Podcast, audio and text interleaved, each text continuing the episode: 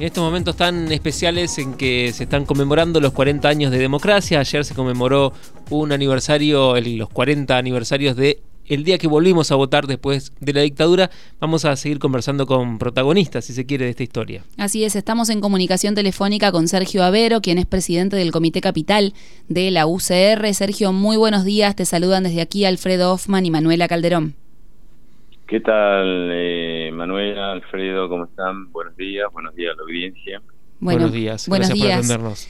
Bueno, Sergio, consultarte, bueno, una reflexión más que nada en estos días, ¿no? Tan importantes, sobre todo para nuestro país, la restauración de la democracia. Estamos cumpliendo estos 40 años. Eh, bueno, contanos un poco qué, qué, piensan, qué opinan desde la UCR.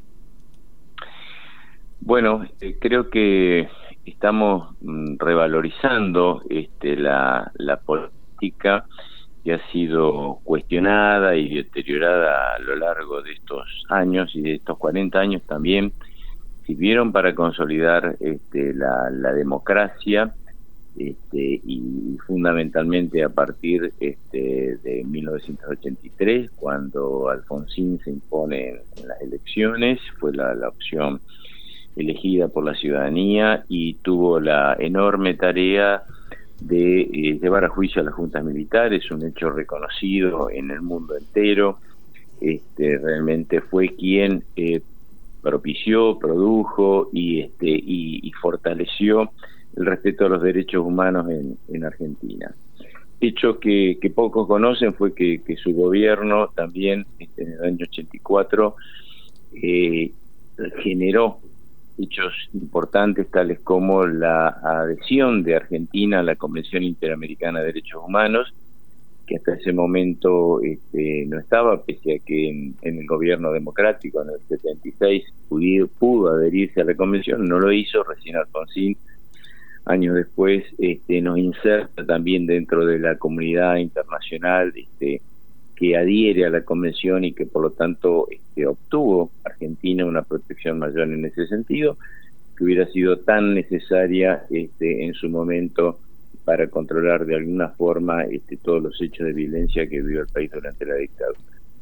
De la misma manera, creo que fue, una etapa de consolidación de la democracia, también la reforma constitucional del año 94, este, a la cual se llega justamente por una idea de Alfonsín, consensuada con la oposición, porque era un hombre de consenso, y creo que esas son las enseñanzas que nosotros tenemos que revalorizar. Es decir, una cosa es la búsqueda de consenso y otra es este, estar en eh, acuerdos eh, de cúpulas por fuera de este, las decisiones de, la, de las mayorías. Esa búsqueda de consenso llevó a que tengamos una reforma constitucional muy importante, que hasta hoy está vigente, que insertó Argentina también en los que llamamos los abogados y los juristas los derechos de tercera generación. Así que bueno, este, también eh, eh, esa reflexión que hoy eh, debemos hacer me parece que está en, en, revalorizar la actividad política tan deteriorada este, por la exposición mediática de muchos dirigentes políticos que no se condice con la situación social y económica del país. ¿eh? Estos dirigentes políticos que muestran fortunas que claramente no pueden ser habidas con el sueldo de intendente, diputado, senador, sino este, de una manera espuria, porque nadie puede este, pasearse en, yates por el Mediterráneo o hacer este, costosísimos viajes, este, sobre todo cuando no tiene una actividad privada que lo respalde, ¿no es cierto? Es decir, que su, su ingresos solamente provienen del empleo público. Y digo empleo público porque este, esto también tenemos que entenderlo. Quienes desempeñan una función pública electiva o designada por el Ejecutivo o este, en el Poder Judicial, etcétera, son empleados públicos, son servidores públicos. Este, y como tal deben comportarse. ¿eh? Este, frente a la gran masa este, que, todos los días sale a trabajar, que está en la actividad privada y que con sus impuestos mantiene este, a todos estos empleados públicos de distintas categorías, este, tienen que también, este, como tales, ser respetuosos este, con su imagen y con sus eh, ejemplos este, a, respecto de aquellos este, que este, están aportando para que puedan tener esa vida. Entonces me parece que este, esos son los, los detalles que hoy tenemos que, tener en cuenta.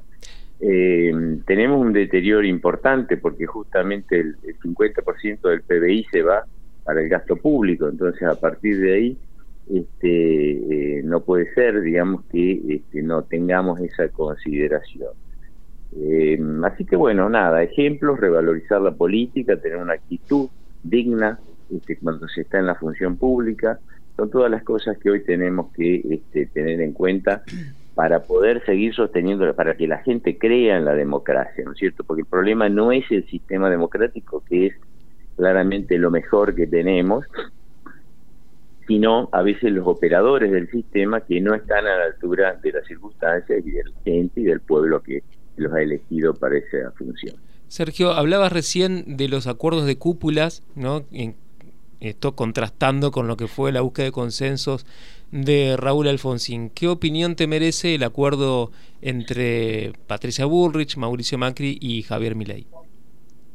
Bien, eh, primero, son, son cosas, eh, acuerdos absolutamente inconsultos, este, pero además de inconsultos, eh, en realidad son es profeso inconsultos, porque digamos, eh, no se puede consultar este, algo que está en las antípodas de, los pensamientos y de lo que se ha expresado, por una cuestión de coherencia, ¿no es cierto? No, no, digamos, cómo voy a, consultar este, con mis afiliados, con mis asociados, este, eh, estar de acuerdo, estar apoyando este, a alguien con quien hasta hace 10 minutos atrás estaba este, en las antípodas cuestionando este, todos los, em, desde el punto de vista personal y también desde el punto de vista ideológico y político, las posiciones. Entonces me parece que esas son las cosas que le quitan seriedad a la política.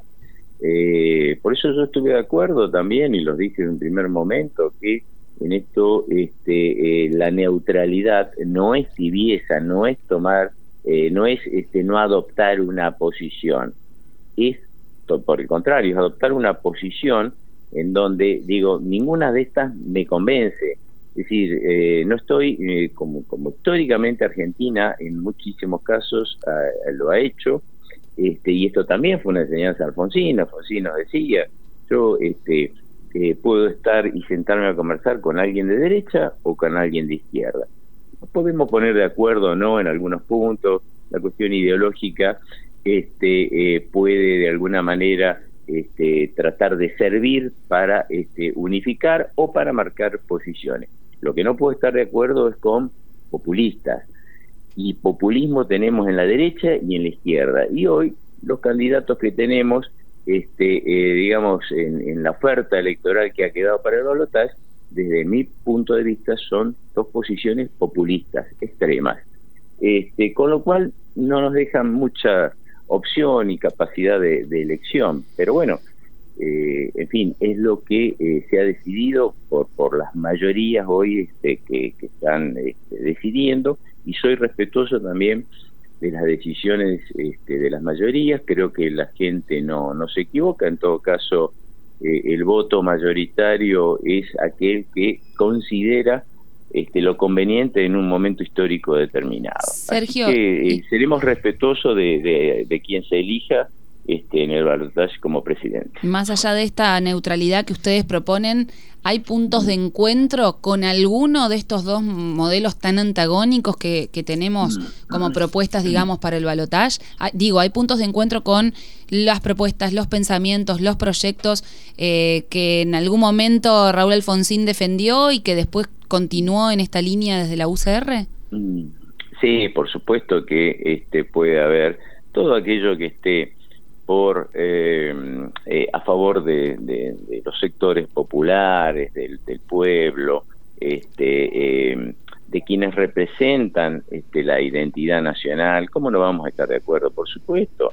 Y por eso le, digo en realidad este quien elija al pueblo por una opción o por otra nosotros los los proyectos que estén a favor este, de la sociedad en su conjunto, nosotros vamos a estar de acuerdo y lo vamos a acompañar seguramente, pero también vamos a hacer oposición a aquello que consideramos que está contra lo que nosotros pensamos que es lo mejor para, para la sociedad argentina. Así que eh, sí, hay, hay puntos de encuentro, puede haberlos, creo que justamente, y ese me parece el trabajo más importante, de la dirigencia política, buscar los puntos de acuerdo, los consensos, este, y los desacuerdos eh, estarán siempre, eh, y bueno, y ahí se impondrán este, las, mayorías en el Congreso para decidirlo. Eh, pero bueno, sí, sin duda a duda que este, vamos a tener acuerdos, pero una cosa son los acuerdos transparentes, una cosa son los acuerdos cuando tengamos que debatir un proyecto de ley este, y transparentarlo a la sociedad y decirle cuáles son los pros y los contras, cuáles son las consecuencias de una decisión política, este, y no como está ocurriendo hasta ahora, ¿no es cierto? Es decir, tenemos en el orden nacional 28.000 leyes dando vueltas, yo soy abogado, enseño derecho hace 30 y pico de años en, la Universidad Litoral y realmente si usted me pregunta, che, ¿conocés las 28.000 leyes? Ni yo ni nadie las conoce, esta es la realidad.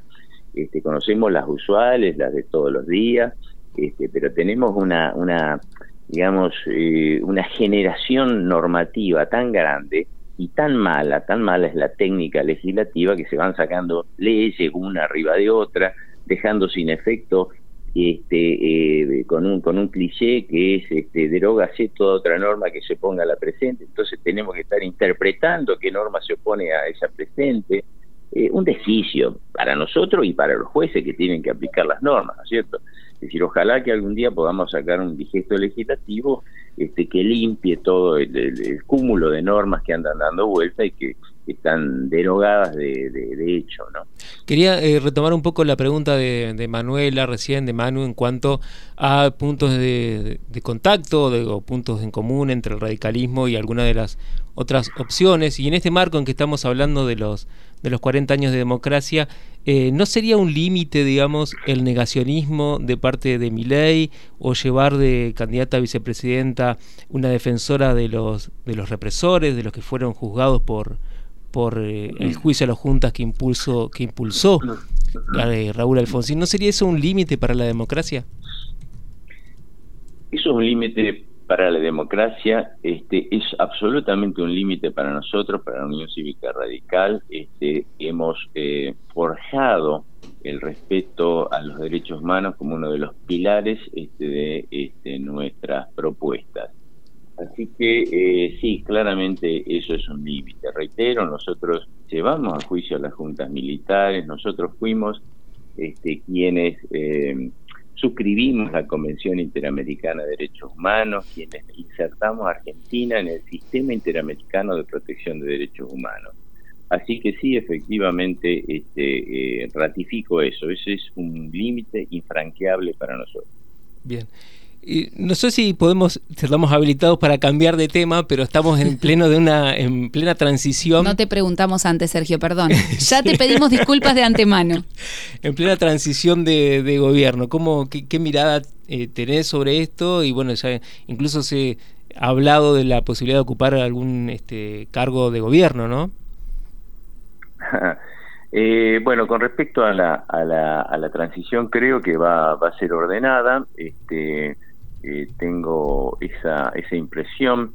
Este, eh, no, no, no debería ser algo diferente porque eh, creo que el, actual gobernador Bordé ha dado sobradas muestras de ser un hombre respetuoso de las instituciones democráticas, así que este, no, no me cabe duda que va este, a continuar y que va, va a ser realmente una fiesta de la democracia el 10 de diciembre cuando Bordet este, le ponga, este, le transfiera el mando a, Rogelio Frigerio.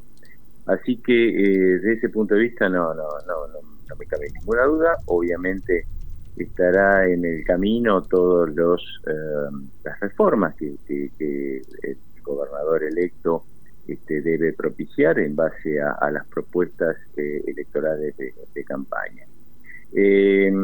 En cuanto si ustedes me preguntan este, si tengo alguna eh, algún interés este, por, por la función pública, la verdad que este, desde que dejé la, función pública cuando fui fiscal de Estado acompañando a Sergio Montiel, un, gobierno que, realmente este, defendí. Eh, y bueno, volví a la actividad privada y a la, la, docencia universitaria, que son las dos cosas este, que realmente me, motivan y, me mueven. Trabajo en, estudio con, mis hijos, así que realmente estoy, estoy cómodo en la actividad privada.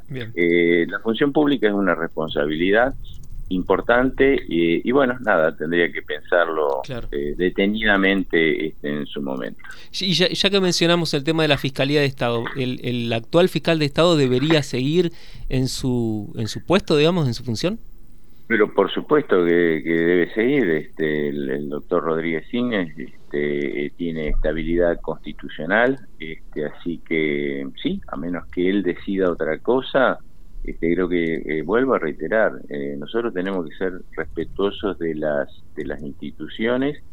Este, en su momento yo renuncié a la, cargo de la Fiscalía de Estado porque eso fue una decisión conjunta de todo el de todo el gobierno y este y porque además este, entendía que por, las diferencias políticas que teníamos este, yo no podía estar integrando el gabinete combustible eh, el, fiscal de Estado integraba el, gabinete en, en, este momento. Así que eh, ese fue el, motivo de la, de la renuncia en ese momento. Eh, pero bueno, mi idea es que estos órganos de control eh, deben deben ser, este, salvo salvo las cuestiones este, previstas por la Constitución para, para que dejen el cargo, este, deben mantenerse. Me parece que eso es lo más sano para el sistema democrático. ¿eh? Y después, obviamente, insistir en todo lo que es transparencia en materia de contrataciones, en materia de, este, de, los, de funcionarios, declaraciones juradas de bienes, que tienen que estar todas este, al alcance de todos los ciudadanos, acceder por, por Internet, es decir, me parece que esa información es pública y debe ser de muy fácil acceso, es decir, no, no es que haya que estar pidiéndola o presentando algún habeas data para, para obtener información. Me parece que eh, debemos este, agilizar eso, esos mecanismos para que la gente también esté al tanto de todo.